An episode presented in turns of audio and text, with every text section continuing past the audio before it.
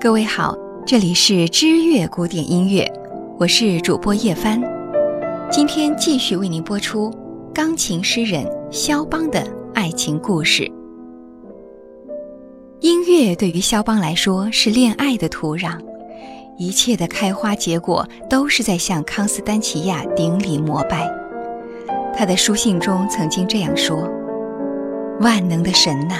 请不要因为我的存在使他感受一丝的痛苦，请保佑他的心静如湖水，请让他感受到我的心脏是为了爱他而跳动。当我离开这个世界时，请把我的骨灰撒在他的足下。语言的巨人，行动的侏儒，这是每一个历经爱情的男人都会经历的吧。即使内心早已是翻江倒海，可是面对心爱的姑娘，却始终只字不提。就这样，肖邦只能在远远的地方爱着她，然后折磨自己。肖邦开始痛恨这座城市，他开始厌恶华沙的一切，他决定尽早逃离这里。按照塞万提斯曾经说过的原话。若想战胜心中爱的火焰，唯有逃遁这一条路。可是，真的一走了之，那就不是肖邦了，因为他天生优柔寡断，还有诗人的那种被诅咒的不安，让他把行程一拖再拖。每当决定第二天就启程。可是到了当夜，又会想起从此之后就会跟康斯丹奇亚天各一方，或者是会死在没有他的异乡。于是肖邦又把既定的行程撕个粉碎。也许你会问，肖邦是双鱼座吗？是的，你猜对了。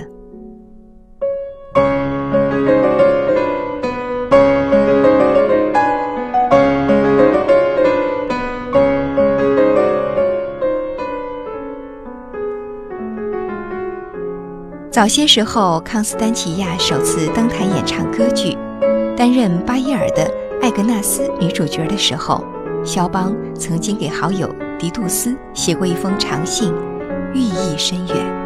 他在信中说：“对于我来说，没有任何一个地方值得留恋，所以华沙也不会是我久居的城市。我想，你会搬出某个姑娘来。”好把我扣留在这里。如果这样的话，你就犯了其他人都会犯的错。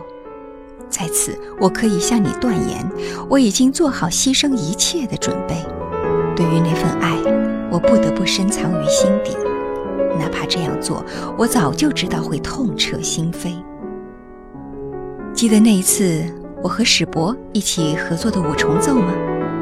簧管、双簧管、法国管、长笛，似乎都很容易演奏，唯独钢琴却是那么难。计划七点钟开始的演出，生生的被我们拖到了十一点才开始。你以为我是因为呼呼大睡而耽误了演出吗？不，其实我一直双眼圆睁，毫无睡意。这全都是因为在观众席上有一位女子，让我想起她。我本想周三之前去维也纳，但是我必须取消行程。现在你知道为什么了吧？想想你也会明白是为什么。肖邦仅仅是因为这个女子像他，就驻足停留了。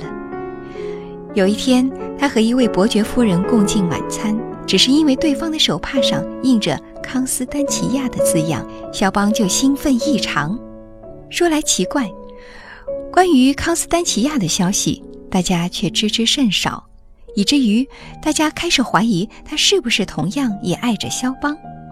这也不能全怪他，因为肖邦在爱情的舞台上演技实在太高。此后，他一年的书信之中始终只字未提康斯丹奇亚这个名字。所以说，康斯丹奇亚真的知道肖邦如此痴情地爱着他吗？不过，当肖邦将要离开华沙时，康斯丹奇亚送了他一枚戒指。肖邦说：“这是我最珍爱的戒指了。这份礼物意味着什么？是更加浪漫的爱情故事的开始吗？不，恰恰相反，是这段痴情爱恋的结束。自从离开华沙之后，肖邦再也没有和康斯丹奇亚联系过。一八三二年，康斯丹奇亚和一位华沙商人结婚了。据说后来他双目失明。在康斯丹奇亚出嫁之前，肖邦已经抵达巴黎，并且在那里有了新的恋情，因此康斯丹奇亚的婚讯应该不会带给他太多的困扰。李斯特曾经以过来人的口吻这样说：“暴风雨总不会绵长。”肖邦只是被这阵狂风吹离了故乡，雏鹰总有离巢的一刻，有时候他只需要一场暴风雨击毁他曾经的牵绊。对于肖邦，他的羁绊已经没有了。各位听友，这里是知乐古典音乐，我是主播叶帆，钢琴诗人肖邦的爱情故事第二集就播送到这里。欢迎您继续关注更加精彩的第三集。